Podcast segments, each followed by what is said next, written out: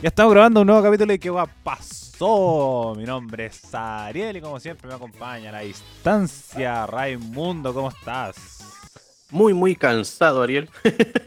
y a decir muy, muy bien. He estado súper bien, pero el día de hoy tuve que ir a hacer un masaje y terminé pal pico, porque no ejercía eh, ese oficio desde hace ya mucho, mucho rato. Pero, pero, pero, ¿Eres masajista? Mi hermano, yo soy masoterapeuta integral certificado.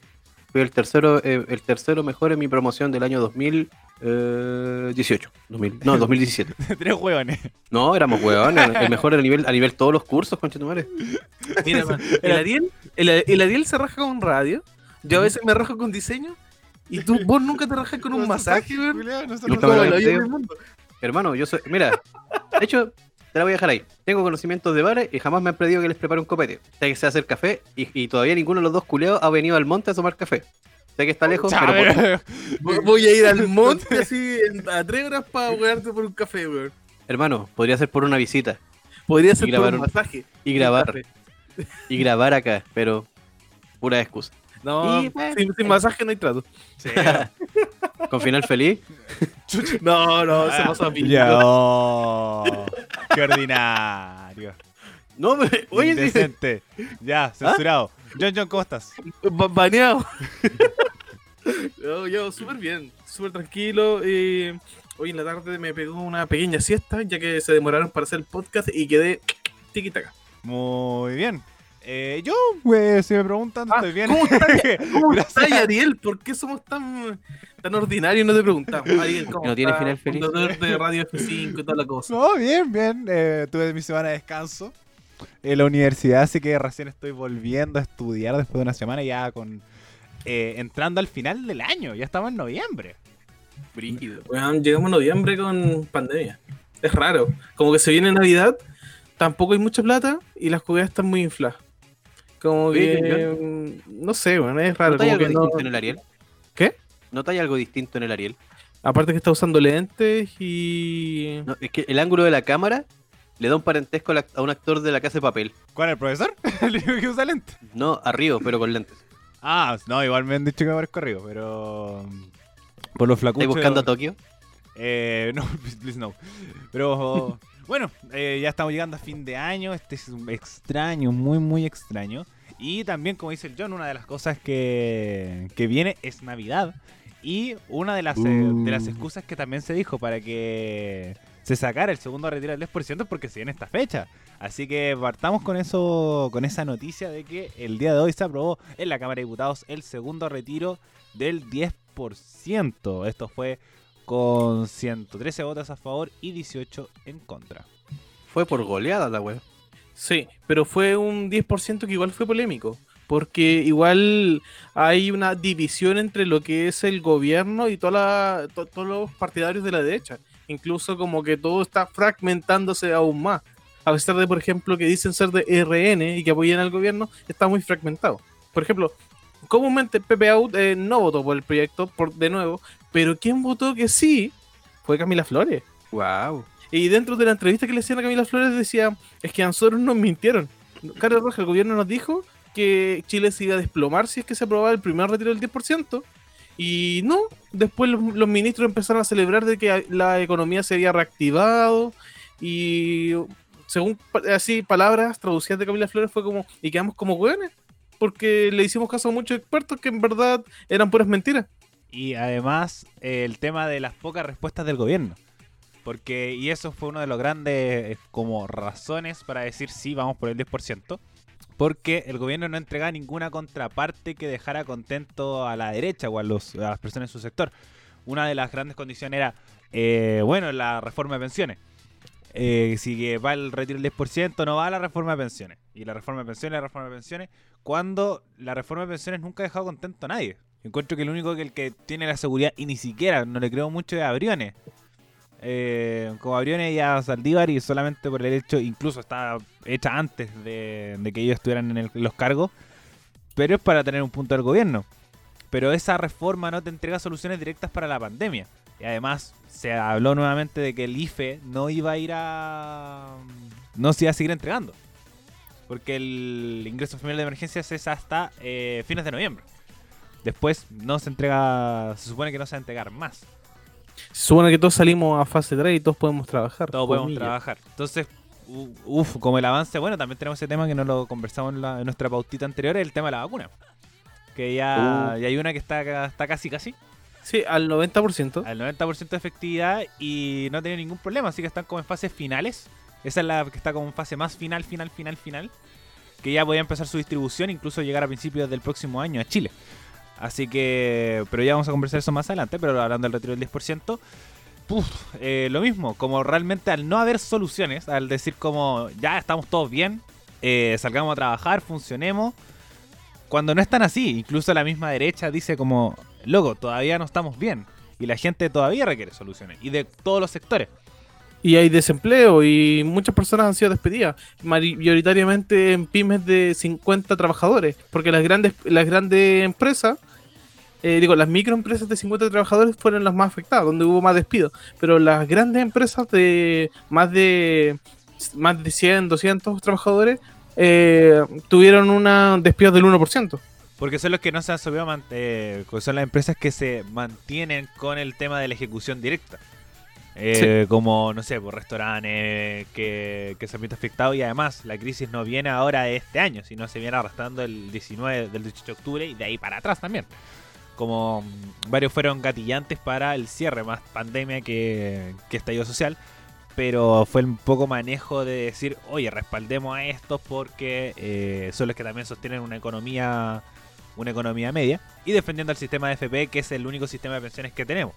Pero al ver que el sistema de pensiones no entrega soluciones a las pensiones, realmente vaya a tener que seguir trabajando igual, mejor entregar soluciones ahora. Pero sin embargo, yo siento que una una medida Es una medida parche y se, todos sabemos que es un ataque directo a la FP. Lo tenemos entendido, pero es lo que se puede hacer ahora. Sí. Es, el dinero que se puede mm, sacar ahora. Sí.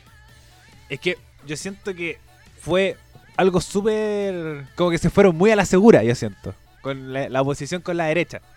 De decir, esto bueno la van a aprobar igual. Ya aprobaron el primero, lo más posible que aprueben el segundo. Aunque yo no quería tanto. Eh, por lo mismo que decía Camila Flores. Eh, decir como, loco, ya con esto, si el primero ya pasó, pero el segundo no. Como va a ser un golpe feo. Eh, después, como dentro de todo, se fue, se fue manejando el tema de la, de la pandemia, el tema de los números. Y siento que se puede haber hecho un poco más de presión, un poco más de negociación para tener otra solución. Más que el retiro del 10%, que igual sigan siendo nuestro. Sigan siendo los. Bueno, nuestro, yo no tengo ahorros, pero sí son los ahorros de las personas son tus ahorros previsionales que son para el futuro. Lo queramos o no es su ahorro para el futuro. Y debería sacarse plata de otros lados. Como el impuesto a los super ricos. Ya para mí creo que ese ha sido el... Pero genera un tema gigante la derecha el impuesto a super ricos. No se pueden poner de acuerdo. Pero eso es el problema. Genera ahí una negociación. Si esto es del segundo retiro del 10%, lo íbamos conversando como hace tres meses, más o menos. Sí. Entonces, uf, manéjate una negociación. Si te va a demorar también tres meses para sacar el tercero para que tenerlo en diciembre, negocialo negocia otra, otra forma. Y si no, ya sabíais que te iban a aprobar, dale con el segundo retiro. Siento que fue muy conformista esta medida, pero sirve. Lo que sí, que es como un clip a esta medida, un agregado, es que las personas que estén en... A ver, déjame leer. Eh, que tengan... Ah, ¿Cómo se llama esta cosa? Que tengan el diagnóstico de, de enfermedad terminal pueden sacar el 100% de su... Ese es otra, otro punto. Sí, pueden sacar el 100% de su previsión del FP. Así que es muy bueno para las personas terminales que en verdad necesitan dinero para su tratamiento y para tener una mejor calidad de vida. Y en lo que le queda. Y eso también creo que fue una conversación ganada por la pandemia. Porque igual se venía conversando hace rato eso. Sí, pero la de, incluso cuando yo escuchaba las conversaciones antes de la pandemia, la derecha hacía caso omiso, así como, no, ¿cómo van a tocar los fondos de esas personas? Pero ahora como que le, les dolió el corazón y dijeron, no, si es necesario. Sí. Como, no sé qué les pasó ahora. Como... El país no se cayó. El gobierno les No, no, con la... Con el, retiro de enfermos terminales. Y siempre que era plata que no iba a tener, realmente. Sí, no, pero igual había una división. Así como, no, no, no, no, sacar los fondos. y que con excusas de, de, la derecha, así como, ¿y qué pasa si vive un, día más o un año más? No, ¿De dónde saca plata? A lo que voy, como, ¿qué les pasó? Porque no ha cambiado nada en términos de esa discusión. De, aquí a seis meses atrás.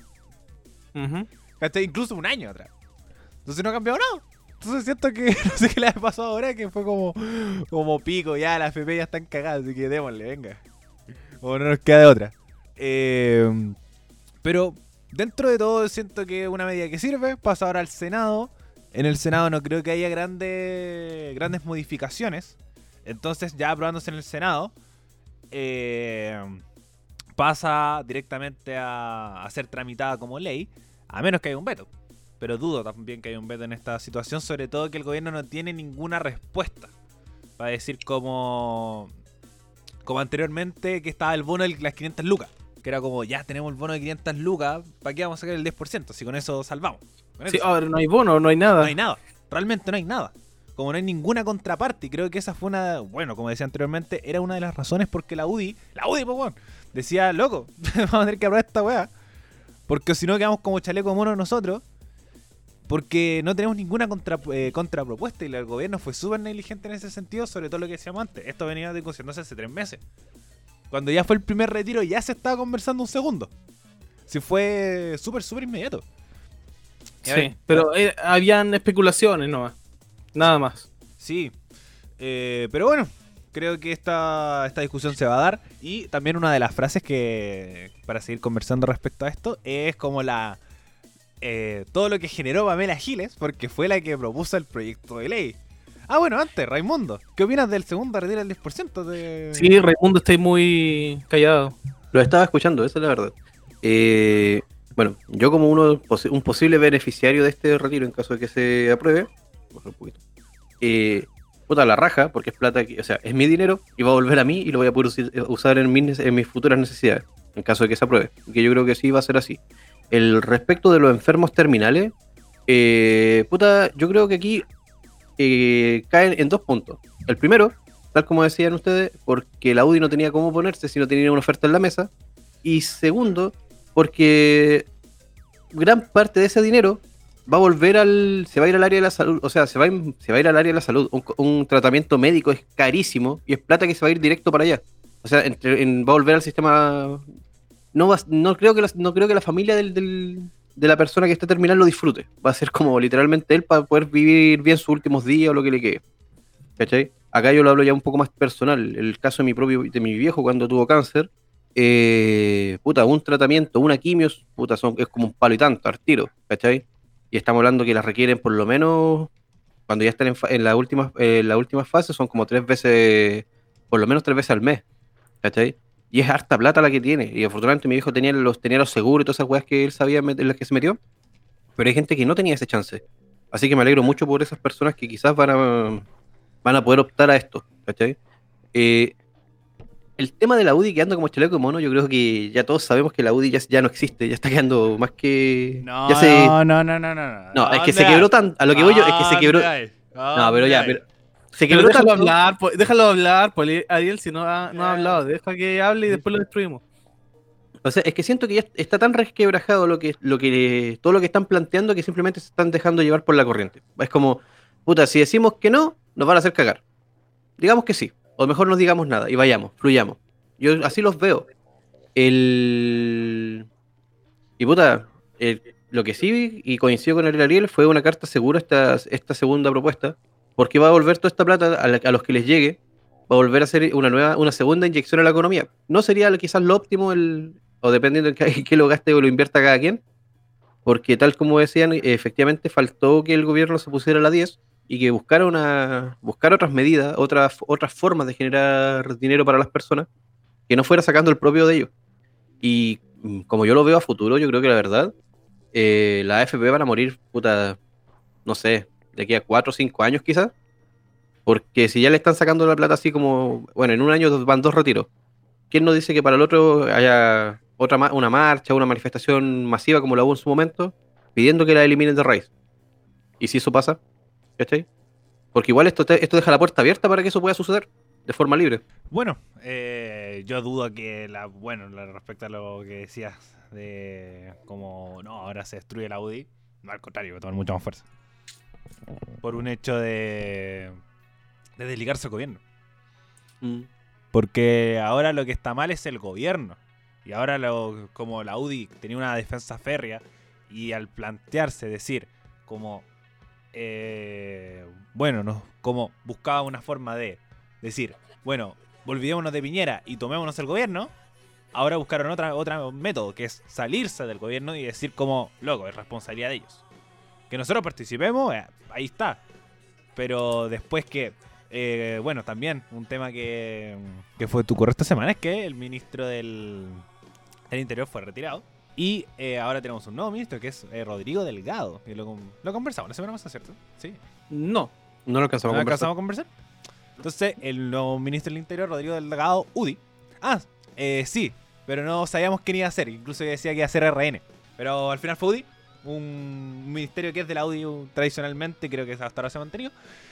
Entonces, también hace decir como, bueno, puta, estamos en el gobierno, Evópolis se salió porque no tenía pues, cargo importante en el gobierno, también tiene unos quiebres directos, así que ahora hay un quiebre mucho más grande. Y ahora solamente queda esperar cómo lo van a manejar de aquí a, a las elecciones, porque se nos vienen las elecciones de gobernadores, los constituyentes y después unas presidenciales. Sí, pues, acuérdate que la semana pasada dijimos, ya, entonces, Evópolis no está hablando con el gobierno, la UDI ahora se está lavando las manos con el gobierno y RN se está quejando de las cosas que está haciendo el gobierno. Como Chile Vamos está totalmente bloqueado en contra del gobierno. Como que se están tratando de organizar ellos de qué hacen o qué no hacen y en contra de las cosas que eh, no están haciendo el gobierno. Y, y es un revés gigantísimo para el gobierno, porque tienes que tener los votos del Congreso. Tienes que tener Sí. el tercio que te prohíbe mover las cosas, pues y esa es la derecha. Sí, pues, es como esta es nuestra coalición que vota en contra nuestra. Una weá así, realmente una. Como. eh, ahora realmente son las espadas, ¿cachai? De la mesa redonda del Rey Arturo. Que todos los buenos están en contra de Piñera. Ahora realmente están todos en contra de Piñera. Lo único que lo defienden son sus propios ministros. Y eso lo, lo encuentro sorprendente, como realmente una locura. Y bueno, su popularidad bajó al 15%. Eh, solamente un 15% aprueba la gestión de Sebastián Piñera, sigue teniendo unos números bajísimos. Pero ahora queda ver qué, qué repercusiones tiene el retiro del 10%, si es que hay un veto, si es que hay alguna respuesta, si hay algo, si habla. Eh, bueno, ahora se le va a hablar el presidente diciendo que 4 millones de personas se van a quedar sin ahorros, efectivamente. Pero eh, la, la necesidad, lo mismo que conversamos primero. No, pero, pero lo otro es que 4 millones de personas se van a quedar sin ahorro, pero nadie ha visto un poco el contexto de eso, así como de si es que tenéis dos retiros y te quedáis sin ahorro, significa que nunca hubo un gran ahorro, en verdad. Sí, y eso lo conversamos con el primer retiro, que pasa que hay mucha informalidad dentro de la legislación chilena, como hay poco ahorro, hay poco contrato y todas esas normativas hacen que no tengas un ahorro obligatorio. O, O sea, tenía un ahorro tan, tan bajo que en verdad están diciendo, no, pobre de personas que van a sacar sus 2 millones, con el- un millón cada retiro. Efectivamente, y es lo que decíamos, lo, reiterándolo, el, eh, el primer retiro, que era que hay poca seguridad laboral. Realmente como nadie te asegura que vaya a tener una buena pensión y también como hay mucho miedo a contratarse por lo mismo, porque te quitan un porcentaje para ir al ahorro y como el miedo al contrato siempre genera que esto se vaya perdiendo y terminando como mucha más informalidad y también esa informalidad queda en la deriva con este segundo retiro del 10%, este segundo retiro. O por ejemplo, las personas que se quedaron sin ahorros en el primer retiro también quedan en la deriva. Entonces, creo que este, este segundo retiro abarca mucho menos que el primero, por supuesto. Pero es mucho más preocupante porque tienes muchas más personas a la deriva y no hay ninguna solución para estas personas. Ni para las personas que van a hacer el retiro, ni las que están a la deriva. Es que te podéis quedar sin ahorro. Sí, po. O sea, la única forma que te podéis quedar sin ahorro es que simple, en el primer retiro es que simplemente tengáis un millón. Sí, po. Por ejemplo, si yo hubiera, hubiera empezado a trabajar a esta edad, ¿cachai? Eh, y hago mi contrato por, puta, tres años. ¿Cachai? Yo llevo trabajando tres años. Ahí me quedo sin ahorro. O por ejemplo, personas que son independientes toda la vida y no tienen, tra- contrato con nada y solamente funcionan con boleta. Tampoco tienen ahorro. Y solamente fueron como contratos de una vez que trabajaron eh, por tres meses en una empresa que tuvieron que lo obligaron a cotizar. y que te obligaron a cotizar. ¿Cachai? Por ejemplo, yo tengo una amiga que tenía 60 lucas. Porque tuvo que cotizar una vez que le hicieron contrato trabajando de empaquetadora en Totus. y tenía 60 lucas y le dije, Juan, sácala, ¿cachai? Y sacó como su 10%. Entonces, como hay tanta informalidad de decir, no, yo trabajo con boleta para que hacer los trámites del contrato, que lo- los ahorros son súper pocos. Y las personas que son tienen más, más ahorros son las personas que están establecidas, que están ordenadas, y se da un orden a todo. Sí, pero al final quedarse sin ahorro es o tener uno o dos millones ahora con el segundo retiro, porque cuando tenéis 20 millones puedes retirar 4 millones. Con un impuesto también, además. Ahora. Ahora es con No, impuestos. el impuesto no fue aprobado por si acaso. ¿Al final no se aprobó? No, no se aprobó eh, ni el impuesto ni ni que solamente el 30% de las personas con menos ingresos pueden sacarlo. Fueron las dos cosas que no se aprobaron. Quedó totalmente libre sin letras chicas. Perfecto. Ah, bueno. Entonces, eh, obviamente esto, esta, el segundo retiro del 10% va a ser más, obviamente va a ser un más catastrófico que el primero, sobre todo para la FP, porque eso es lo que queda. Lo más posible que sea aprobado. Dudo que sea que sea negado en el Senado y como decía el John, eh, todo está va un retiro directo sin estos peros que pudieron haber sido entrampados en el Senado, que pudieron haber devuelto a la Cámara de Diputados por los cambios que se hicieron. Eh, entonces, lo más posible que eh, todo esto retiro de platas, de si ya fue un cabo al primero, me imagino el segundo. Y además como es plata ficticia, como que se decía. Sí, y este retiro tiene que hacerse con eh, 30 días máximo de plazo para la FP pa- para, para pagar y de un pago. Perfecto. Pero bueno, Lo raro es que no han mandado correos los de la FP. En el primer retiro estuvieron como, mientras estaba ocurriendo todo, mandaban correos semanales. Es- Quedó prohibido que la FP mande información sobre el retiro del 10%. y fue ¿La eso- dura? Sí, pues eso quedó firmado para el primero. Ah, buena. No, No. sabía. Que pues lo mismo, porque incluso fue una, como para que la gente entienda, cuando se vota en general y en particular, cuando se votó en particular e- era una de las cosas que colocó el Senado, diciendo como que la AFP no se refieran al tema porque surgió cuando se aprobó en la Cámara de Diputados. Se surgió, aprobó en la Cámara de Diputados y al día siguiente ya están todos hueones mandando correos. Sí, así que es peligroso, va a afectar su ahorro, no debería hacerlo. Y es como no se debe meter en esa con la FP. Y además también porque hubo menos problemas con esta, con esta norma, porque ya se hizo el cambio constitucional. Entonces ahora solamente los quórums son más pequeños. Entonces necesitáis menos gente para, para aprobarlo y además después vas con- y que también se va a generar un problema con esto si es que alguien tiene los cojones de hacerlo, el- la norma de constitucionalidad. Es decir, que se fallaron los quórums, que no eran los quórums necesarios para aprobar esta cuestión y va al TC. Lo que también generó harta polémica esta semana por el mismo retiro del 10% fue Pamela Giles, Pamela Giles? que llegó a la cámara y como que saludó a el ministro Briones, así moviendo los deditos, así de una forma muy muy muy Eh, tierna. Eh, no, es como Y esto de, de como, hola guapo, espérate que nomás que te vamos a cagar. Una wea así. Como una wea malvada. La, la cosa es que también ha tuiteado cosas contra el ministro Briones y el gobierno se lo ha tomado literal así como, oye, está amenazando al ministro, no debería hacer eso y todo, todo lo que- como que tratan de hacer subirle un escalón y cuando le preguntan es como, ¿qué significa que, que vaya por Briones? ¿Esto significa una acusación constitucional? Sí. y es como, sí, es posible. Y como que todo, oh, otra más, van a ser las que sean necesarias. Bueno, eh, para mí con Briones no tiene que haber una acusación constitucional. Como realmente no está haciendo nada. Como esa es la wea. No, No. la acusación constitucional que querían plantar por Bri- Briones es porque eh, estaba exigiendo o estaba pidiendo los RUT de las personas que habían retirado el 10%. Pero realmente no se lleva una ejecución y que como No, quedó como una comilla amenaza. Y- Nada más. Sí, además, eh, Briones sí se aprueba el 10% y no se aprueba la, la reforma, la reforma de pensiones, el Briones tiene los días contados en Hacienda. Si realmente ya está, me sorprendió mucho que no lo sacaran para el primer retiro, me sorprendió muchísimo. Y, pero ahora sí se aprueba el segundo y no hay una reforma de pensiones o algo que realmente compita, que la idea era la reforma de pensiones, que compitiera, hace que esto se complique, así que por lo menos yo dudo que vaya a haber acusación constitucional porque el 25 de noviembre eh, tienen en plazo los, los miembros del ministerio y subsecretarios para poder renunciar a sus cargos para postularse a cargos públicos, tanto diputados, senadores, presidenciales, eh, gobernadores no, pero sí constitucionales. Así que tienen hasta el 25 y lo más posible que el 25, 26 por esos días haya una renovación de gabinete Y dentro de esos, este, la salida de Briones, por supuesto. Eh, ¿A Briones fue el que lo encararon los... Exactamente. las personas fuera del, del este? Sí, en la vía cagó de pública. susto, yo creo. Sí. Aquí está mi root, le decían. Claro. No, pero está bien.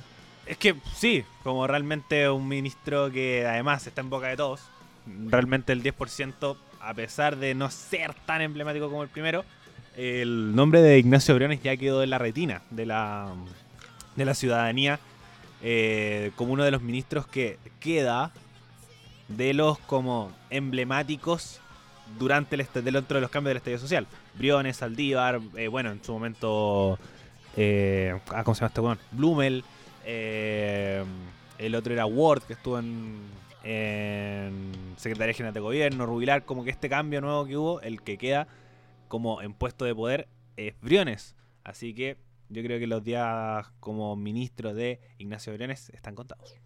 O sea, si podríamos redondear que el, el gobierno de Piñera ha sido desastroso por todas partes. De- ha sido el peor no. gobierno existente, en verdad. Es que eh, realmente se puede sacar la conclusión de que ha sido el peor gobierno.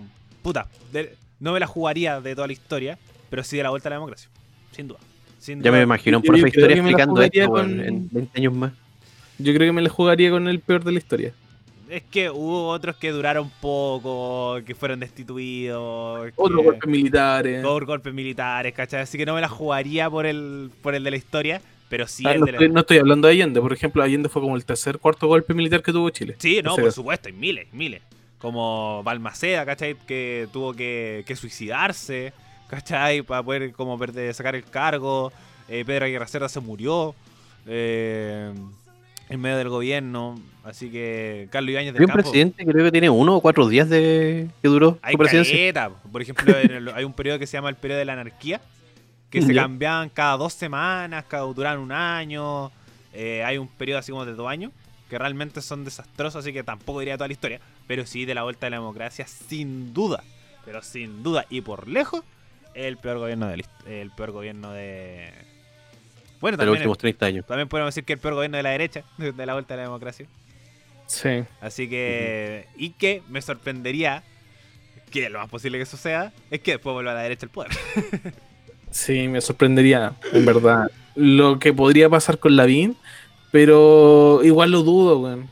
Sé que las encuestas eh, tiran hartas cosas y todo, pero igual las encuestas dan como un 45-60 de la prueba. po. Eh, Así que i- igual dudo que Lavín eh, salga presidente, weón. a ver. Repite. Espérate, ¿Tú la repítelo? John. ¿Tú la vi? ¿Sí, po? ¿No crees que saca presidente? No, no creo. No, yo, como- yo por lo menos por sondeo, eh, sí creo que va a salir Lavín. Pero ahora con el 10%, además de una forma totalmente justificada, eh, Giles es la que está también compitiendo. Sí, y Apareció la que está, incluso está presionando al Frente Amplio, así como, ya, pues, decídanse o me postulo yo. Si es que no, si es que no pueden organizarse o hacer algo, decídanse o yo voy a la cabeza. Sí, y creo que, bueno, también, nunca, nunca ha sido santo caso- de devoción Giles. ¿te la imaginan como presidenta? Uf, sí, me lo imagino. No, pero por eso, así como Pero Ariel Eh, la nietitos míos, les quiero decir, no sé, weón, qué raro. Primera per- presidenta periodista. Sí, Y no, no, y- eh, eh, Mandaría a hacer su busto en en la cordillera, así como para No, hacer sería muy extraño. la tradición Hokage.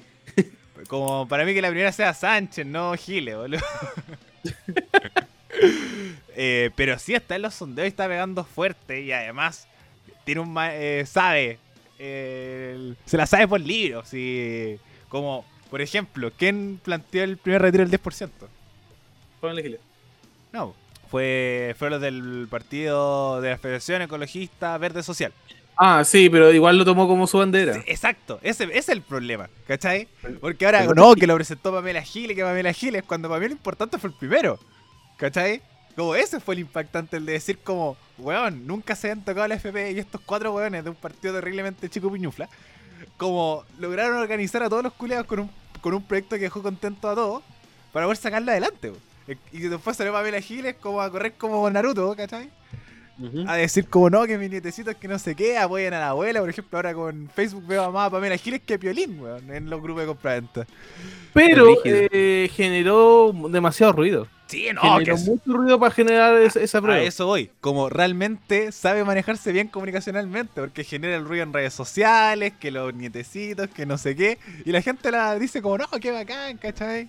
Eh, la gente la sigue, si esa es la la wea. sigue, tiene Lo que me preocupa de Pamela Giles tal vez va a ser su lengua. Porque imagínate que llega a, la presiden- a la presidencia y ya, pero ¿qué opina de eh, Punta Peuco? Toma. ah, al tiro.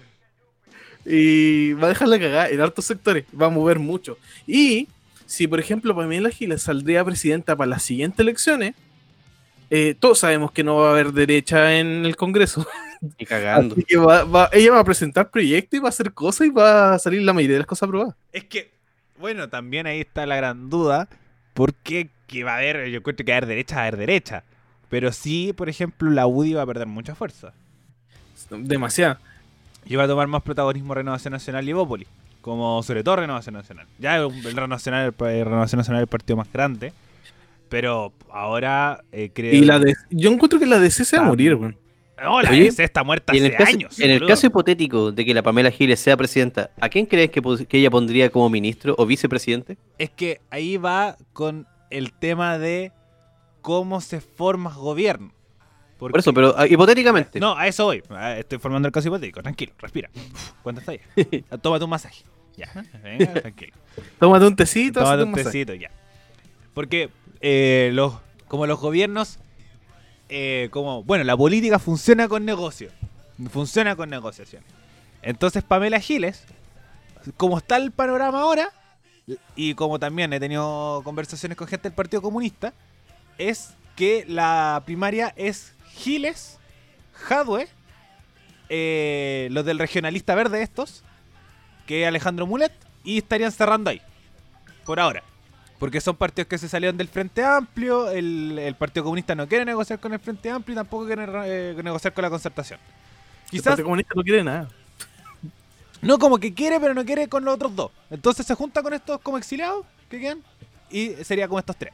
Así que ahí estaría la competencia Jadwe, eh, eh, Ja- Jadwe Giles. ¿Cachai? Las primeras presidenciales. Ya. Sigamos con nuestro caso hipotético. Gana Giles. Sigue Giles, primera vuelta. Entonces ya tienes por lo menos los votos del Partido Comunista y los del Partido Verde Regionalista Social porque lo más posible es que todas se vayan para allá. Ya. Sigamos el caso hipotético. Gana pasa Giles segunda vuelta contra Joaquín Lavín. Que es el que está. Que es el no rostro de la derecha. Ya, pero no, hagámoslo más. Me imagino a Joaquín Lavín así como, por favor, no digan nada mal mío. Por No. favor, no, no, no, no me desenmascares. No, yo mira, yo voy, voy con mi Dream Match. Con mi Dream Match presidencial. Pierde Joaquín Lavín en primarias. Y la que pasa segunda vuelta es Evelyn Matei. Mira, weón, para mí una segunda vuelta entre ellas dos, weón, es mi Dream Match. Mi Dream Match político, Evelyn Matei Weón. contra Pamela Giles. Se- sería muy bizarro. Weón, e- exacto, exacto. Por eso mismo, weón, imagínate esos debates. Así que mi Dream Match, Evelyn Matei contra ya, Pamela Giles. Porque es casi hipotético. Oh, imagina a Evelyn Matei diciendo, ¿se puede callar esta weona? Sí. Ahora, ¿dónde está? Ahora, ¿dónde va a estar la mano de Pamela Giles? Si es que cede y empieza a negociar con la concertación y el Frente Amplio los votos, o dice como pico, la gente no va a confiar en estos culiados y me, me quedo al lado de ellos y sigo con mi voto popular.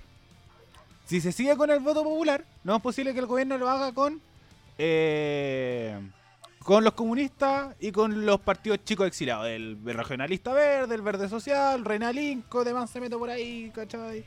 Eh, puta, ¿qué más? Eh, el Partido Igualdad. Como todo esto, weón. Incluso el PRO se puede hasta meter. Y ahí va como el tema de formarlo. O si no, tiene que hacer alianza completa. Yo encuentro que tal vez va a ser más astuta que Guille, que Guille y va a buscar alianzas clave. Es que Así tiene, mí tiene que hacerlo. Así como, pueden estar en el gobierno como representante y todo, pero eh, tienen que hacer las cosas como yo les propongo que hagan las cosas. No quiero que mis fichas se muevan para otras partes. Como una cosa así. Exacto. Tienen que saber negociarla. Para mí, como Pamela Giles, primero, ¿por qué no saldría presidenta? porque no generé consenso. Pamela Giles es un hombre que no genera consenso. Como, y tampoco ella quiere generarlos. Para mí, como eh, esto del 10% no hizo ninguna conversación ni ningún acuerdo para decir como no, sé que señor Frente Amplio, señores de derecha, señores aquí, señora allá. No. Ella lo presentó y después como que el resto empezó a moverse diciendo como, puta, es la que tenemos. Pero no hubo, por ejemplo, el principio de que el, Frente Amplio se movió para decir como, bueno, los de la derecha, y que después salió Briones diciendo como con, el, con estos de la sala oculta, y que Chalper ofreciendo puesto, y que, ¡ah! ¿cachai? Que anda la. En cambio aquí solamente se aprobó. Entonces, Giles no generaría unos consensos de decir como, no, si es que el Frente Amplio va a decir, no, bueno, voto cerrado, yo voto por Pamela Giles si es que nos ganan en primera vuelta, o por ejemplo hacer una primaria con Pamela Giles. decir como, el Frente Amplio, eh, todos los partidos del Frente Amplio más estos partidos solitos, para sacar una, carta de oposición fuerte. No una mil candidatos, ¿cachai? Que es lo que no tiene la derecha. Que decir que los tres partidos están juntos. Y estén enojados ahora, da lo mismo, pero para el presidencial van a ir los tres juntos. Y no se van a separar y van a agregar más gente. ¿Cachai? Eh, así que para mí el, el panorama para Pamela Giles o cede conversando con el resto de la oposición o su carta presidencial va a quedar en primera vuelta. Porque si no, va a salir Jaude, que Jaude también es una persona que genera mucho más consenso. Es decir, como con este Juan podemos, conversar un poco. Es decir, como podemos ganar unos escañitos, podemos ganar un ministerios si queremos. O por lo menos tener una. estos que dicen ejes programáticos comunes. Eh, para poder establecer gobierno. Así que, en mi visión, el caso hipotético de que Pamela Giles llegue a ser, eh, a ser presidente de Chile, la tiene muy complicada porque tiene que llegar a acuerdos con el Frente Amplio sobre todo, que es como el que puede estar más cercano. Yo lo veo como, ¿te acordáis que la, la semana antepasada estuvimos hablando de la votación de George Jackson? ¿Ya? Y yo votando y sentía a todas las personas que decían, por fin vamos a cambiar esta constitución y todo lo que... Mucho yo texto. que eh, para el Frente Amplio y para hartas personas, un voto de Pamela Giles para eso. Es como si tal vez votamos por Pamela Giles, va a desarmar muchas de las cosas que en verdad ya están armadas, que en verdad son nocivas y tóxicas. En cambio, si por ejemplo votamos con Jade, va a ser de base de transición. Es que. Esa es mi visión. Es que puede ser. Depende también de tus aspiraciones. de es que por eso, puede ser eh, como tus aspiraciones. ¿Cachai? Porque Primero, el, Frente Amplio me encuentro que va a tirar como caballo ganador. Va a buscar a alguien, lo más posible que sea Sánchez, eh, para decir, pesquemos esta y esta es la nuestra. Como realmente podemos quitarle los votos como esto y, que ellos se acerquen a nosotros y nosotros no acercarnos a ellos. Partiendo pero Beatriz Sánchez no quería postularse. No, pero la Ana, por eso el Frente Amplio eh, va a buscar convencerla porque no tenía otro nombre. ¿Cachai? ninguno. Porque los otros todavía no tienen ni edad para ser presidentes, pues, Los que realmente te pueden mover votos, como la Catapere, Mamá Torsini, Jackson, Boric, no tienen edad para ser presidentes, pues, Así que tampoco puedes tirarlo. Y el que eh, creo que es más viejo y que tampoco alcanzaba era Sharp. Pero Sharp se te cayó, pues. ¿Cachai? Entonces, como la opción es Sánchez, convencer a Sánchez, convencer a Sánchez. Eh, o si no, llegar a acuerdo y encontrar a alguien para decir como, puta, ya está el candidato del Frente Amplio, o buscar, no sé, un independiente que te pueda salir por ahí, decir como, ya, este es el nuestro, que se una con nosotros, pam, lo tiramos. Pero buscar acuerdos directamente, primero para salir ellos, y si no, yo encuentro que, eh, como dice el John, como poniendo estas dos opciones, para mí, yo encuentro que se irán con Jadwe, por el hecho de la transición, para después salir ellos. Entonces, como ahí va con tu con tus ideas personales. Es decir, como, bueno, vámonos con, con Giles que puede cambiar la weá, tirar una bomba en la moneda y hacerla de nuevo. ¿Cachai? Y, y ponerle como pluma. Qué extremo, pero ya. y ponerle pluma a los costados, alguna weá así. Eh, y así como, como dice el, el, Raimundo, así como en el Cerro San Cristóbal, colocar la cabeza de Pamela Giles como la ley una de Una ley dijo que eh, pero, o como con Jade que decíamos, bueno, tengámoslo aquí, tengámoslo presente, seamos buena oposición y después salimos nosotros. Entonces, muchas cosas pueden pasar, muchas cosas pueden pasar, pero para mí el futuro político de Pamela Giles como presidenta, yo lo veo complicado. A pesar de lo que diga la encuesta. Sí. Pero, se va a ir viendo en el camino. Se va a ir viendo en el camino. Igual, igual falta todavía. La política. Sí, sí. Por ejemplo, yo, bueno, Solo, votaría por Matei y Giles para ver ese Dream Match en, un debate, weón. Que muy emocionado con esta idea que se me ocurre ahora. lo, voy a, lo, lo voy a poner así. Sí, no. Lo voy a, lo voy a- hashtag Matei y. Matei versus, eh, Matei versus, Matei versus eh, Giles. Giles. Weón, sería puta. Eh, una, Los medios de debate, weón. Bueno. Orochimaru contra el tercer Hokage, Hakai, una wea así. Como realmente una pelea así épica. Ya. Eh, las- ¿Vamos con las polillas? Eh, no, eh, pasamos Primero- a tema también importante. Ah, ¿verdad? El, el Gringo eh. Ganó Biden, ganó Biden. sí, Oh, política exterior ganó Biden. Uy. Eh, bueno, eh, nosotros en la elección. eh, y primero, evento histórico en este programa. ¡La chuté! ¡Vamos! ¿Verdad? ¡Vamos! La Sí. chuté. Al fin la chuté, vamos. La juntaste con un pero, porque igual está el pero de que va a ser Donald Trump. Y eso es lo que preocupa a la política exterior. Es que Porque Donald Trump no está siguiendo los protocolos del ganador. que Es como invitar al, al nuevo presidente y todas las cosas. Y es como, ¿qué chucha va a hacer Donald Trump? ¿Se va a quejar? ¿Va, va a defender el- la cosa de los votos y va a acusar de fraude? Es que ese es el tema. O bueno, primero, el que, el que ganó la elección fue Biden. Partiendo por ahí.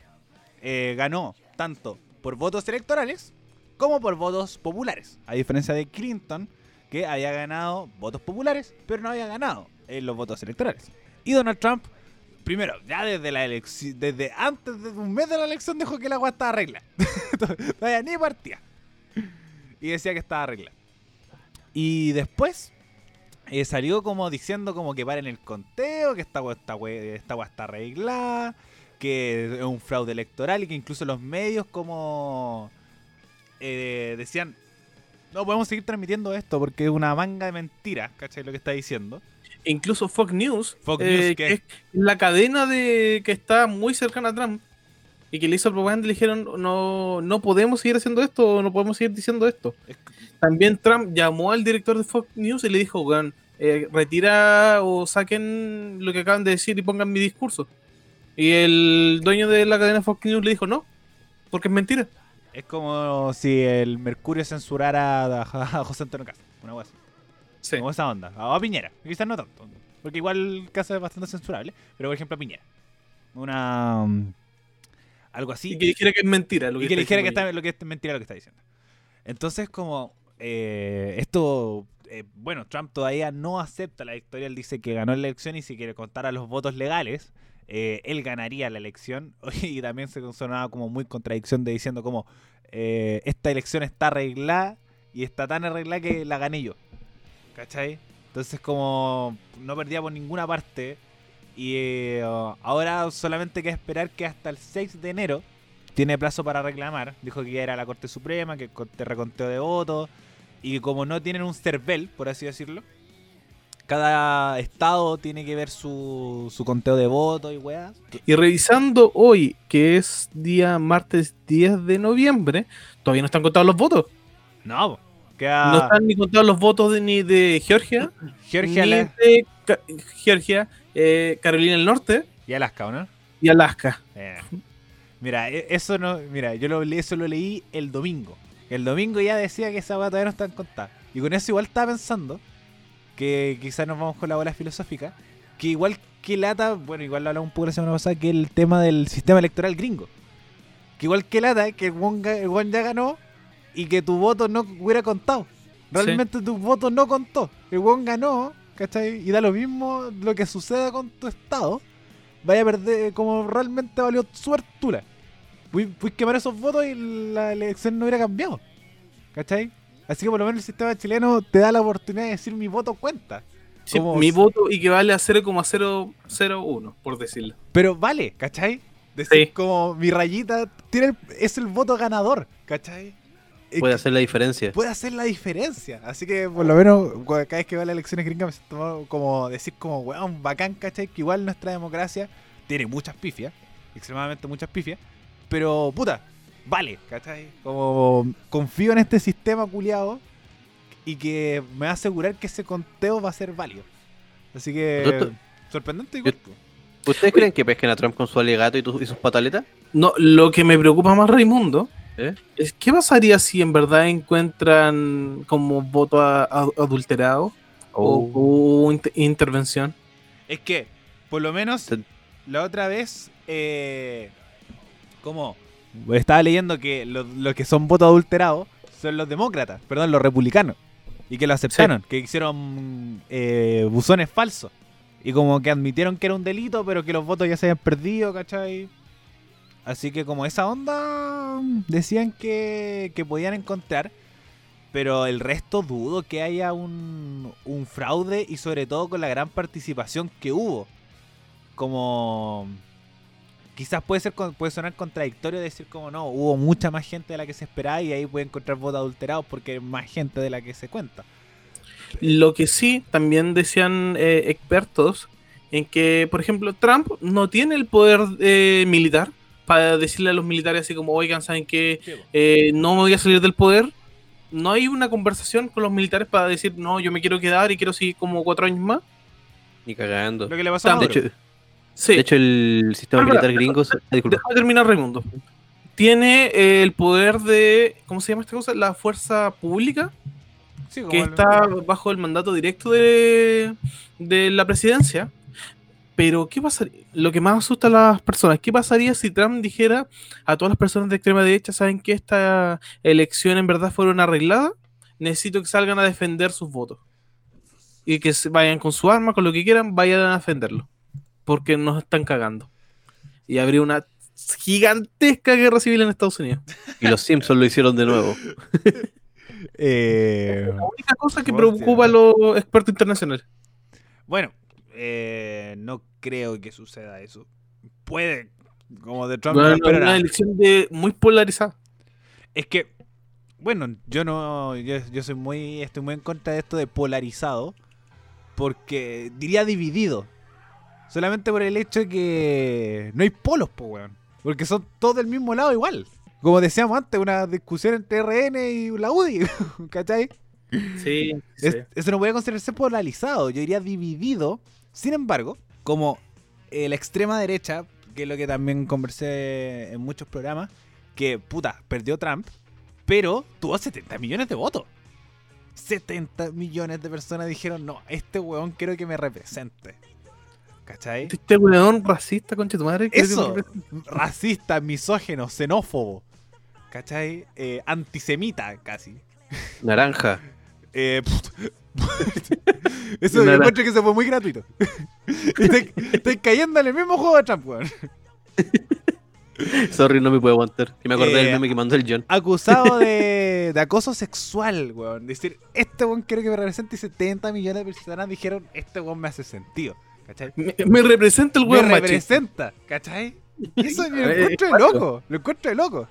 Entonces, como que puede del loco, de este loco culeado decir como, weón, salgan a defender la patria. ¿Cachai? ¿Y qué pasó con la, con la eh, manifestación del, del, Black Lives Matter? Eh, que puta, salió gente a disparar, ¿cachai? A defender, a salir con armas y armas de guerra, a defender su espacio. Entonces, eh, no me sorprendería, sin embargo, yo encuentro que eh, igual te genera un peso de a ti de ahí a lo largo de la vida. Así que yo encuentro que ir por la, la vía judicial y va a huevear hasta aburrirse. Como decía antes, tiene hasta el 6 de enero, que es donde se junta el colegio electoral y ratifican el, la presidencia de Biden. Pero, uff, no, de Trump no me esperaba nada, pero por lo menos lo hace todo esto más interesante. Y además, Trump perdió porque, puta, eh, Trump fue el que eh, tuvo una gestión como el pico COVID y Biden también era un súper mal candidato, era un muy mal candidato. Así que para mí perdió, no ganó Biden, perdió Trump. Él perdió solito. Sí, muchos dijeron eso. Nunca ganó Biden. Perdió Trump. Así, Trump. Es como queremos cambiar Estados Unidos. Queremos que salga lo malo que representa Trump. Incluso el, discurso de Biden fue necesitamos sanar Estados Unidos. Que también lo destaco que no esperaba un discurso así de Biden que sabe así como, oh, parece que cacho todas las cagadas que dejado este weón y hay que arreglarlo. Es que también se manejó bien, por ejemplo. Eh, muy bien asesorado. sí, muy bien asesorado, porque él sabía que el pero de la gestión Trump era el COVID. Sin COVID, Trump sale reelecto.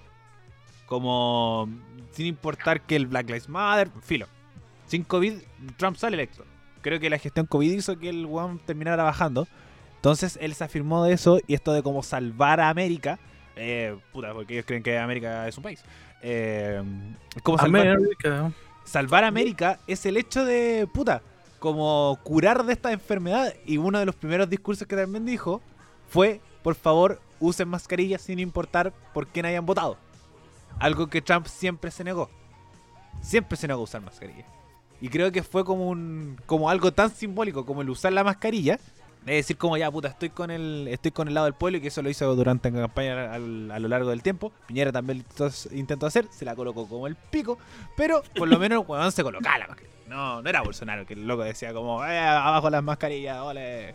Eh, no. Entonces como Biden va con esta con esa mirada de decir, salvemos la weá, porque estamos para la corneta, y fue uno de los primeros en decir también eh, respecto a esta vacuna que, que hay 90% de efectividad.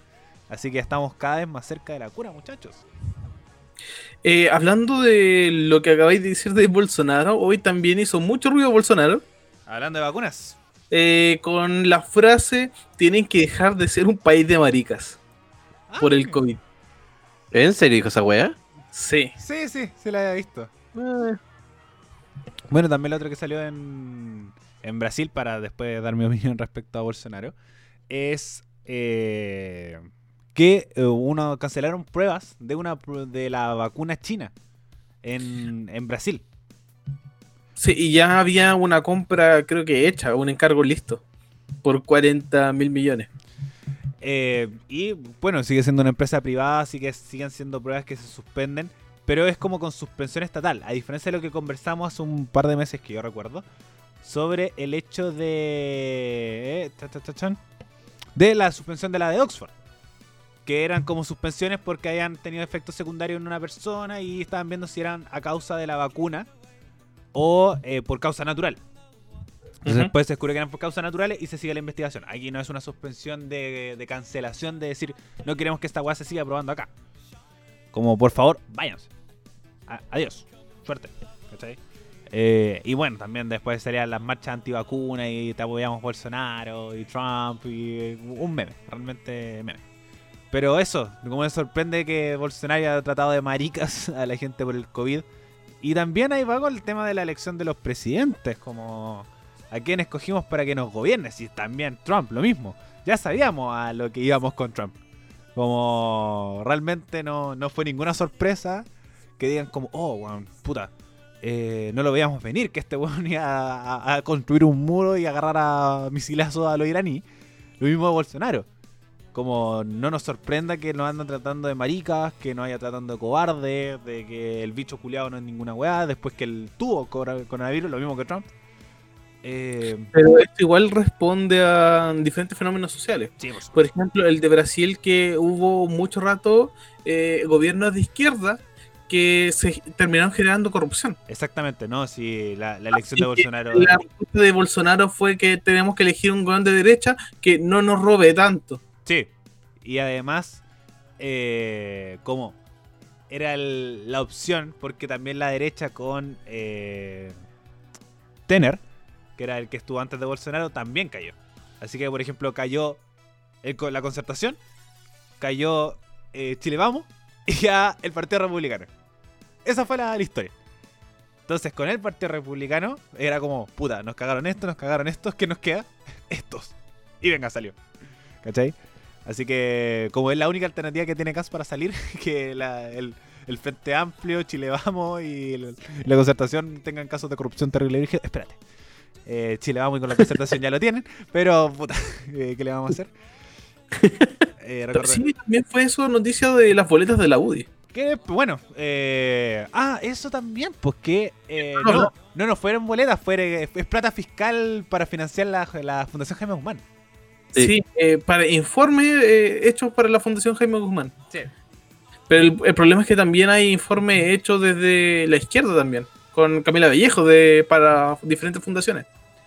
Aunque la de la UDI es gigantesca y la de Vallejo es una. Sí, la de la UDI son como 400 millones, una wea así.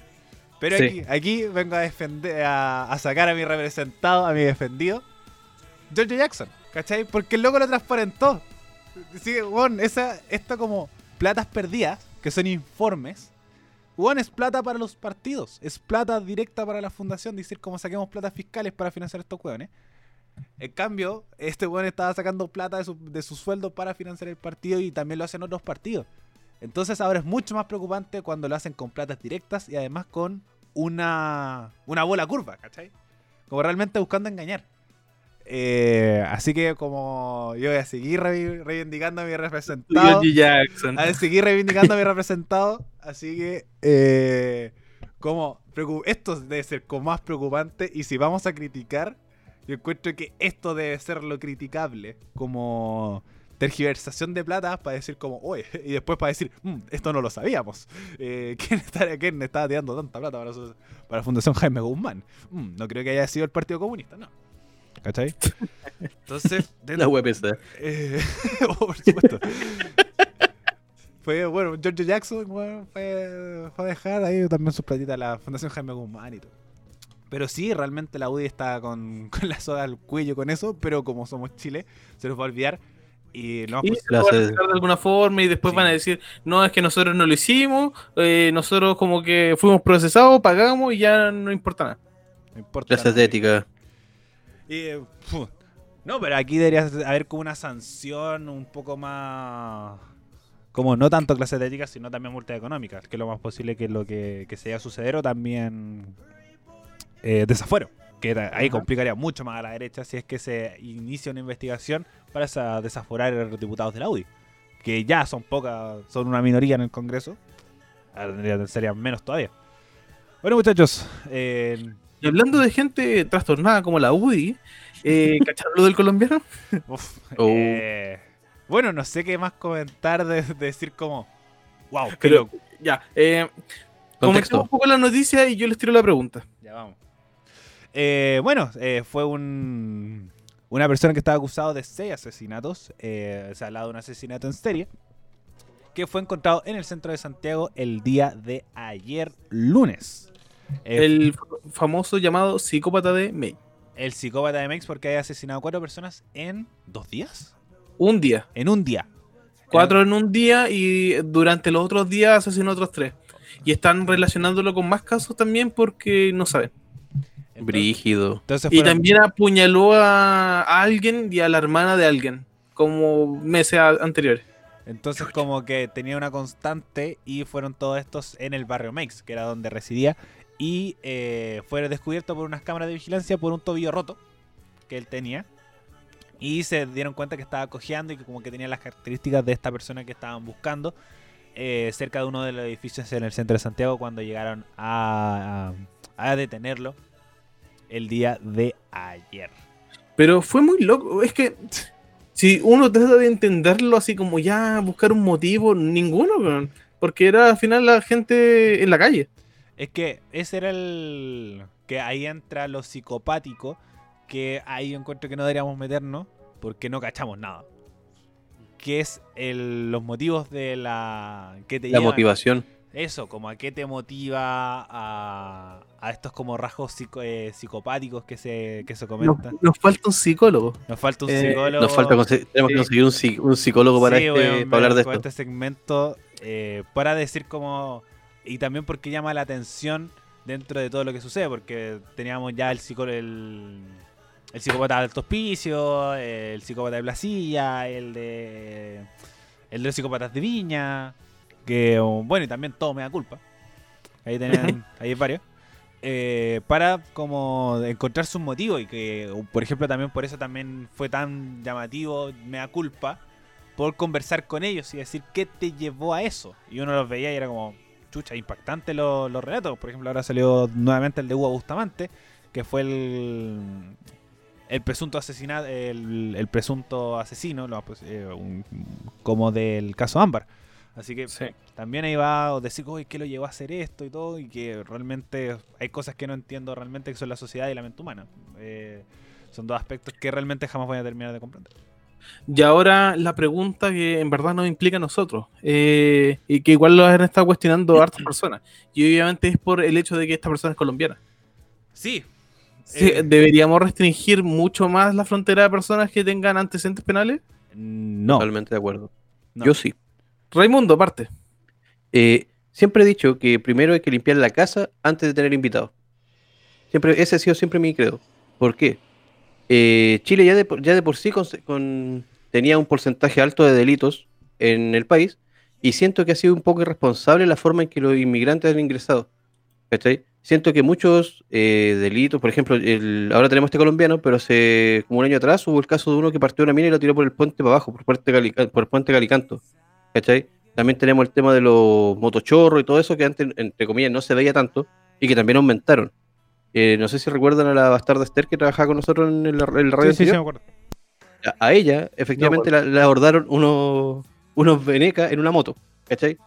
Y ya cuando lo tenía así de cerca, igual tú pensáis, es como que, puta, igual yo lo encontré, ya lo encontré más chocante de lo, de lo que corresponde. Yo tengo muchos amigos extranjeros les tengo mucho aprecio, mucho cariño. Y todos los, con ellos, los, los, que converso, me dicen todo lo difícil que ha sido poder tener la visa nacional. Todo el papeleo, todo el trámite, la, legalidad y todo. Y también, así como ellos mismos, ellos mismos lo dicen. Eh, un día trabajando con un amigo que, que, trabajamos en una cafetería en Manquehue, me decía, ese weón que viene ahí, allá en, eh, eh, andaba cogoteando en mi, en mi, pueblo. Era cogotero en mi pueblo y ahora está acá. ¿Cachai?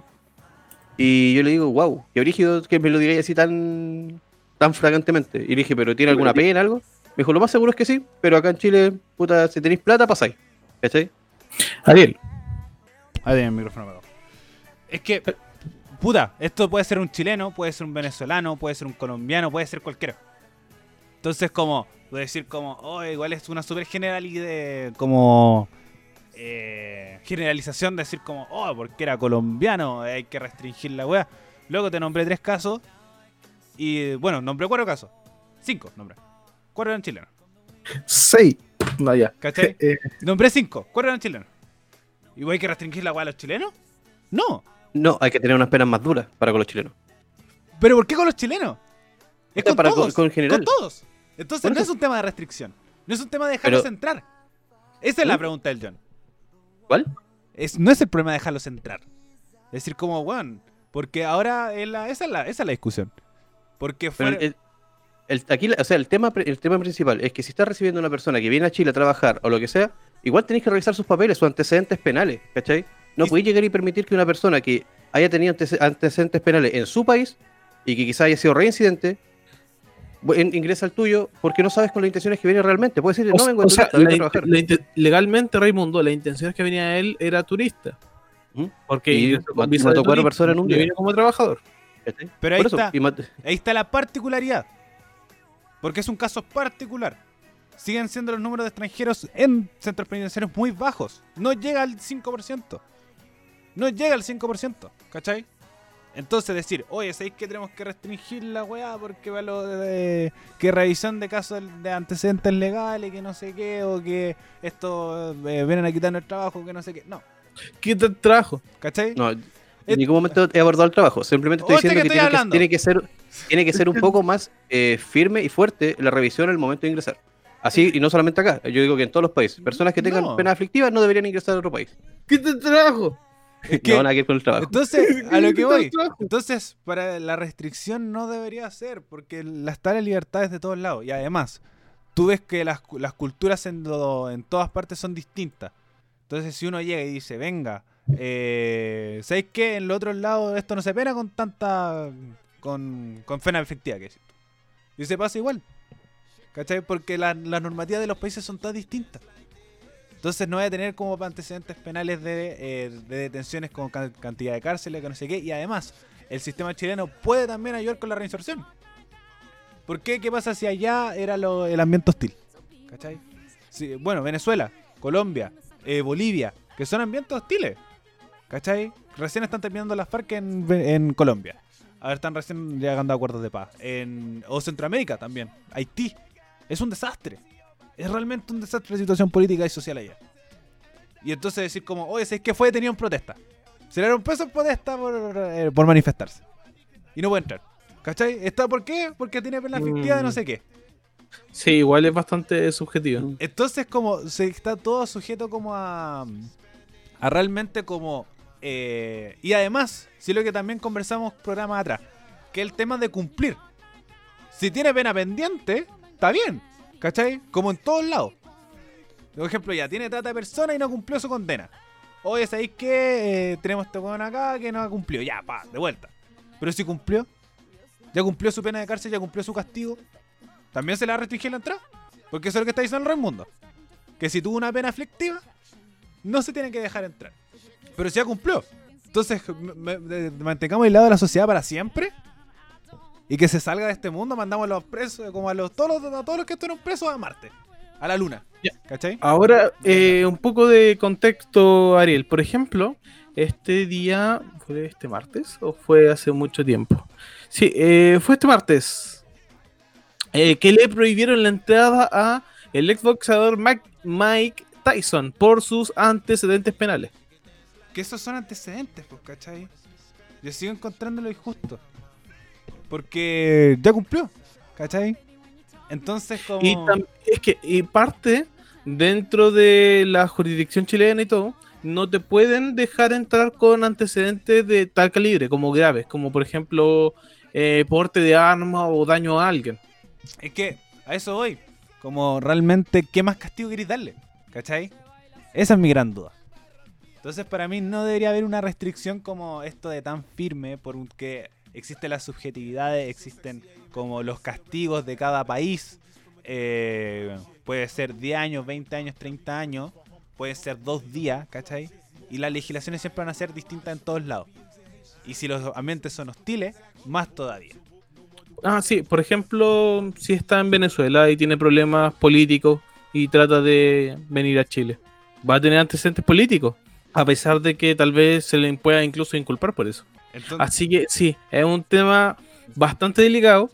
Eh, la no sé cómo no vieron los antecedentes de esta persona, si vieron sí los de Mike Tyson, pero tal vez sea por una cosa que igual el Raimundo dijo así como quien tiene plata pasa.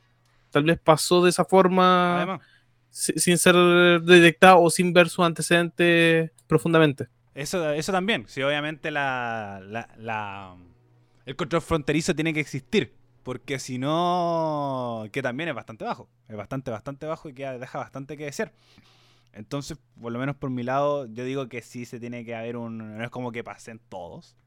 Pero sí tiene que haber una mayor. Un, mayor control de, de frontera. Como, como no es como decir, ya vengan, que pasen todos los buenos que, que existan. Pero sí tiene que haber una, una regulación en general. Sobre todo también con los contratos, con las residencias que que realmente muchos están a la deriva. Muy, mucha, mucha, mucha gente a la deriva. Así que eso, principalmente. Nada más que agregar por mi lado. Raimundo, ¿algo más que agregar? Mm, yo igual sostengo en parte lo que digo. Que depende el. Aquí, bueno, si voy a acotar el, tema de, con el el consenso va a ser, depende el, depende la, el crimen. Quitan trabajo, ya. No, no, que trabajo. no, quiere trabajar, trabaja siempre. Eh, sí te entiendo, Raimundo. Fuera del chiste del quitan trabajo, sí te entiendo. Eh, siguiente tema, chiquillos. Lo que está pasando en Perú. la vamos a cagar que está pasando en Perú. Y tal vez ese va a ser nuestro tema final. Sí, ya estamos pasaditos en la hora, pero resumiendo. Una, pincelada de lo, que está pasando en Perú. Eh, ¿Qué está pasando en Perú? Fue destituido el presidente Martín Vizcarra, ahora expresidente Martín Vizcarra, por eh, acusaciones de. de como podríamos decir corrupción. Pero pasa que lo que, como le contaba el chico antes, se filtraron unos audios respecto a una tergiversación de fondos con unos cantantes. Entonces, eh, como había mucho nexo con ellos, y se aparecía mucho por el Palacio de Gobierno, y que habían realizado boletas por unos shows como por una plata absolutamente exorbitante. Entonces, y todo esto en contexto de COVID, de decir como la plata no sobraba. Y después se filtraron unos audios donde ese, el presidente hablando diciendo como loco nos cacharon esta weá. Cualquier weá nosotros no teníamos idea. Nunca pasaron por acá como borren todo lo que, si es que eh, le preguntan a la gente de secretaría si lo dejaron pasar, nunca los dejaron pasar, nunca los vieron, estas boletas casi no existen, que son falsas y que nunca se tuvieron que emitir. Y después nos arreglamos con el tema de la plata. Entonces se filtraron este audio, revuelve en la prensa, el presidente no supo manejar comunicacionalmente la situación y la constitución peruana tiene un, eh, un derecho a veto. un, eh, una moción, moción de destitución también se denomina, que es una, una moción de censura, ahí está el término. una moción de censura para el presidente que si es que el Congreso con un quórum bastante alto decide sacar al presidente puede destituirlo. Algo que sucedió en muy poco tiempo con tres presidentes, Ollantumala, eh, Pedro Pablo Kuczynski y ahora con Martín Vizcarra, es decir, cuatro presidentes en tres años. Eh, el problema es que esta crisis no se arrastra simplemente desde los últimos tres presidentes, sino desde la época de Fujimori. Porque aparte de las cosas tan buenas que hizo Fujimori, como sacar a los narcos de Perú, eh, Fujimori, como, bueno, según las palabras de, mi papá, eh, Fujimori como que creó y dio las instrucciones de cómo se tenía que robar en la política, cómo se tenían que hacer las cosas para ir robando. Así que se creó todo un estándar de cómo debería ser la política peruana para poder sacar plata. Y según la visión de varios peruanos que cuando fue a Perú eh, me decían de su política, todos roban. Todos roban en mayor o menor medida, pero cuando roban lo hacen descaradamente. Como que ni siquiera se arrugan. Así que esta destitución del presidente es simplemente una de las sumas de la crisis política peruana, en que, primero que nada, a los peruanos como que entre, le interesa o no le interesa la política, como que no están ni ahí que les roben, pero parece que esta es la, el estallido social de Perú y la gota que en verdad derramó el vaso, porque están choreados con todo lo que está pasando. Es que, Así que, dale, Ariel. Es que más que un estallido social, como realmente se generó como es una seguidilla igual que no fue esta, sino viene de un poquito antes, que es el suicidio de Alan García. Sí, también. Como ahí, ahí realmente se generó el caos y con Kuczynski igual.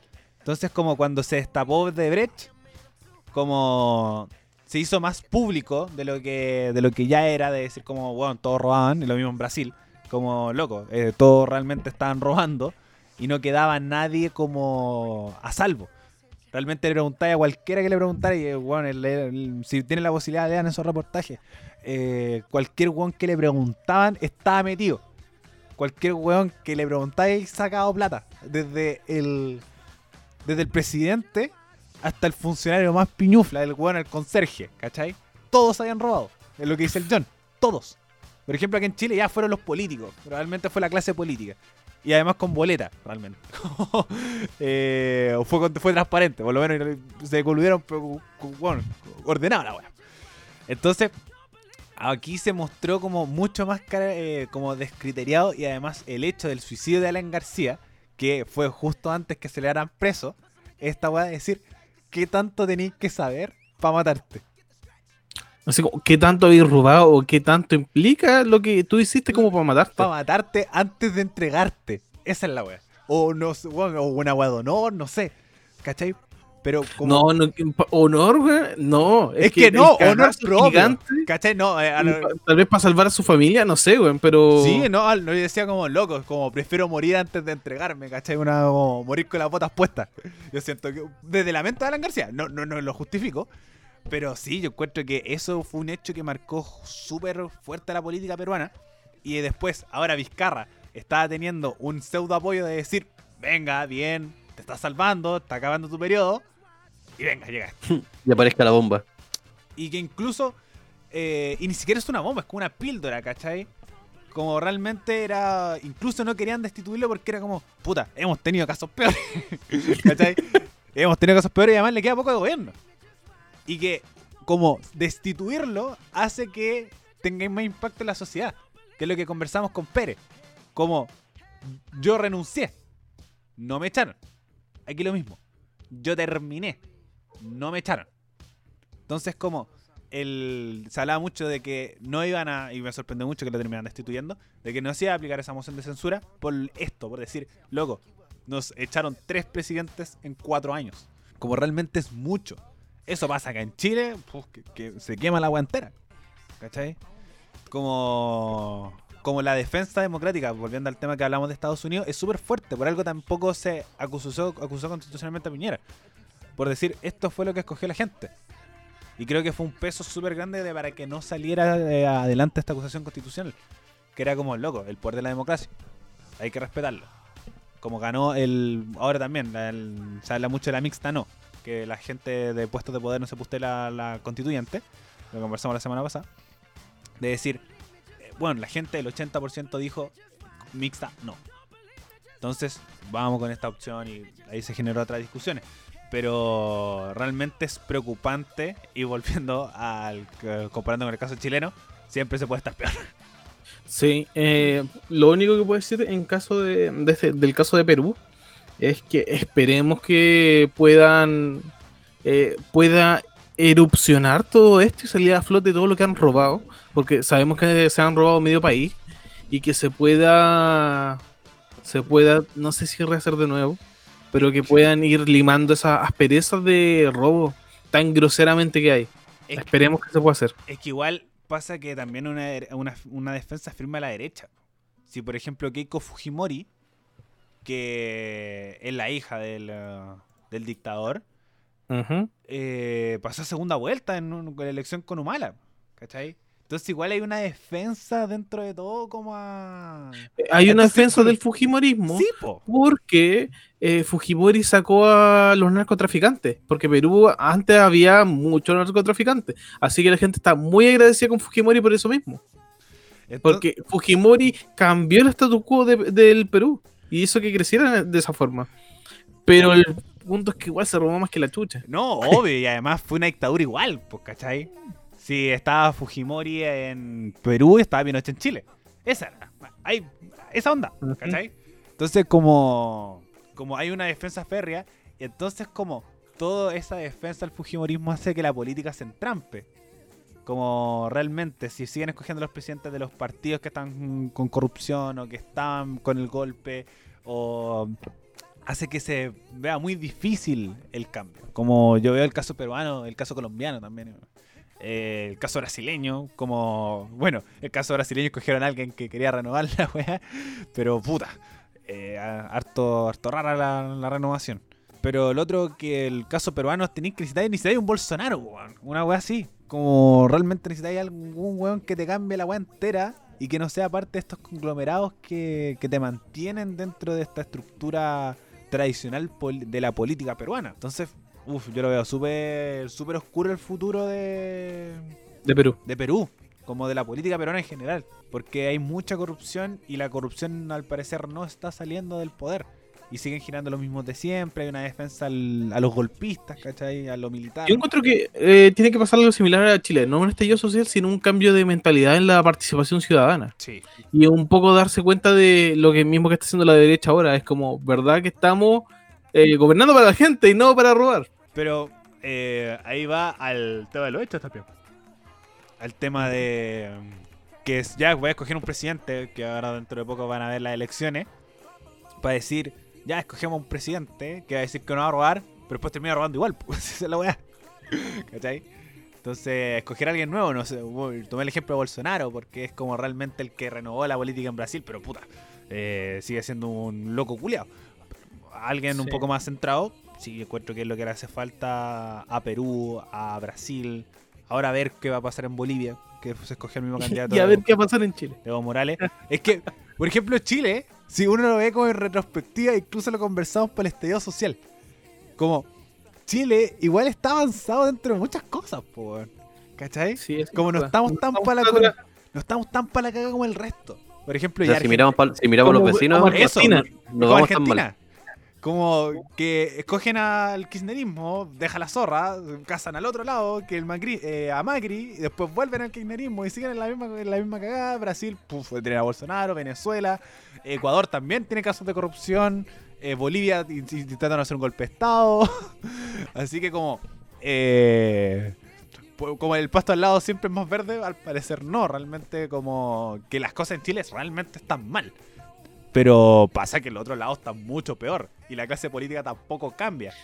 Pero también tenemos que ver cómo lo comparamos, porque estamos hablando de la clase política y dinero perdido, pero también tuvimos una violación masiva de derechos humanos. Sí, no, por supuesto. y nos destacamos sobre todos los países, fue como Chile es más negro de lo que parece. No, por supuesto, sí, en ese sentido no estoy diciendo que Chile sea la panacea, pero actualmente, eh, como el oasis de Sudamérica, no, estamos lejos de ser el oasis, el oasis de Sudamérica, pero sí estamos más armados o... Me, carga la palabra armado, estructurados Estamos más estructurados en temas de política, en temas de normativas, ¿cachai? Estamos muy al debe en temas sociales. Que por ejemplo cosas que Argentina sí tiene, que Bolivia sí tiene, que Perú sí tiene, eh, Cuba, Venezuela. Eh, también tiene reconocimiento de pueblo, educación gratuita. como tiene estas normas sociales que en Chile sí estamos muy atrasados.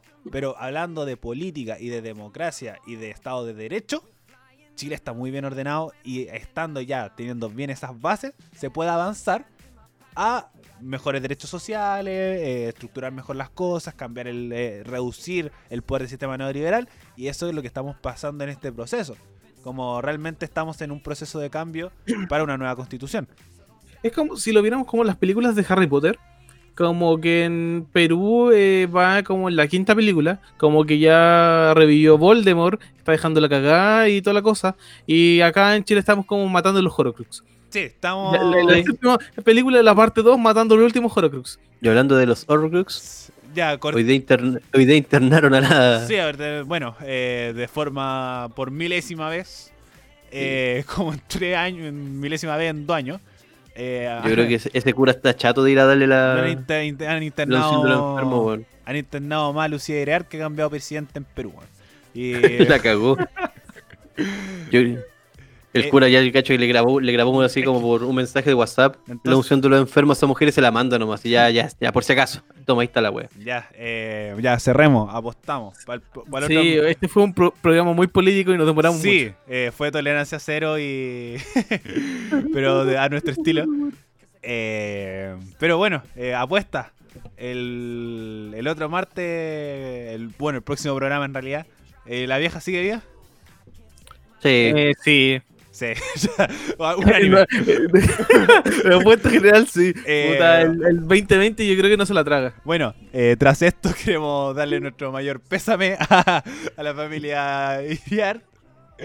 Porque por la muerte de Lucía, porque lo más posible que nosotros nunca le chuntamos a nada. De hecho, nadie, nadie hace pensar que esto es totalmente a propósito. sí, como casi. estamos, diciendo que sí solamente para que el próximo martes digamos, bueno, y se equivocamos. Eh, bueno, muchachos, ya estamos llegando al final del programa. Les voy a dar este espacio para que digan sus palabras finales antes de pasar al autobombo. John, parto contigo. Fue un programa muy, muy político. No, hace tiempo que no teníamos un programa así cargado analizando la política de Estados Unidos, chilena y un poco la peruana. Pero se sintió súper bien. Así que, gran programa, chiquilla. Muy bien, muchas gracias, John. Eh, Raimundo.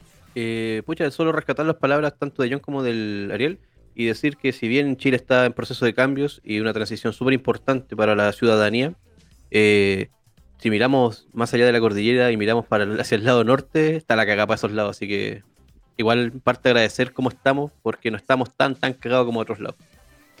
Eso siempre se siempre puede, se puede estar peor. Siempre se puede estar peor es cosa de ver eh, nuestros queridos vecinos latinoamericanos.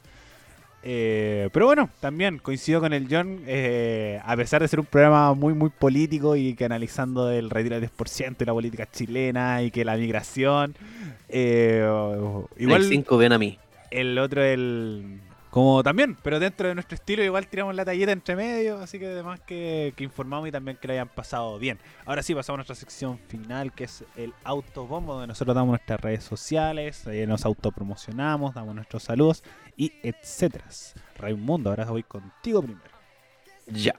Eh, muchas gracias a todos los eh, a, todos nuestros escuchas. Se agradece por llegar a este punto. Espero que les haya gustado. Si les gustó, compártanos. Recuerden seguirme en mis redes personales de Instagram como turco-maestro, a las redes sociales, al Instagram también del programa como Iki Pasó. Y les sumo este día a Fotografía al Paso, Pulento pero Piante y por último a Café Carcú El Monte, cafetería donde trabajo y que síganlo porque hay sorpresitas bien entretenidas por estos días. ¿Nos van a auspiciar? Estamos trabajando en ello. ¿Dónde, Julián? No, en serio. Eso, ya vamos. Oye, reculeado, sí, en serio, de verdad. Eh, tenemos canje. Sí, no, no, no, quiero ver si quiero ver si eh, puedo generar auspicio. Usted sigan, hablamos de auspicio. Eh, sigan a eh, arroba. Nos va a dejar poner un sticker así como en la puerta. Abajo de la Mastercard un sticker de, ¿qué va a pasar? ¿Cuánto es el arroba cuánto? Arroba Café Carcú El Monte. Arroba Café Carcú El Monte para que lo vayan a seguir la gente del Monte y alrededores. Talagante, Pirque, eh, Peñaflor eh, y todas esas comunas donde no pasa el Transantiago. Eh, No importa. Voy a, es, más, les voy a dejar la invitación a ustedes dos para que vayan al café y me avisen cuando vayan. cuando llegue el Transantiago, vayamos a Julián. Bueno, hoy, día, hoy día salió ese tema, pero lo voy a dejar para, para la otra semana. Cuando llegue el metro. Eh, está agarrando para el huevo a la gente, pero De repente me hicieron la media tapa, pero se las cuento la otra semana. La, la próxima semana, así que queda pendiente. Eh, John John. Un saludo a todos mis amigos y a todas las personas que nos escucharon hoy en Y qué wea pasó. Muchas, muchas gracias. Sigan a nuestro fanpage de Facebook para ver los mejores y los más grandes momos de la política actual y la política internacional. Nos están escuchando todas las semanas, porque todas las semanas grabamos un programa y tal vez está subido el miércoles o el jueves, o depende cuando el tenga tiempo. Y besitos, besitos a todos. Eh, bueno, también eh, recuerden seguir las redes sociales de la radio, radio.f5 en Instagram y radio F5 en Facebook. Y también recuerden seguirnos en Spotify, iBox y Apple Music para saber cada vez que subimos un nuevo episodio. Es súper importante, como dice el John, eh, como hay veces que subimos capítulos los miércoles, a veces que subimos los jueves. Eh, la próxima semana tenemos que conversar porque juega Chile, así que quizás también nos atrasemos un poquito con, la grabación del capítulo. Eh, entonces hay que ir viendo, así que para que ustedes ahí estén atentos ahí, como cada vez que son un nuevo episodio que va a pasar, ahí ustedes lo escuchan.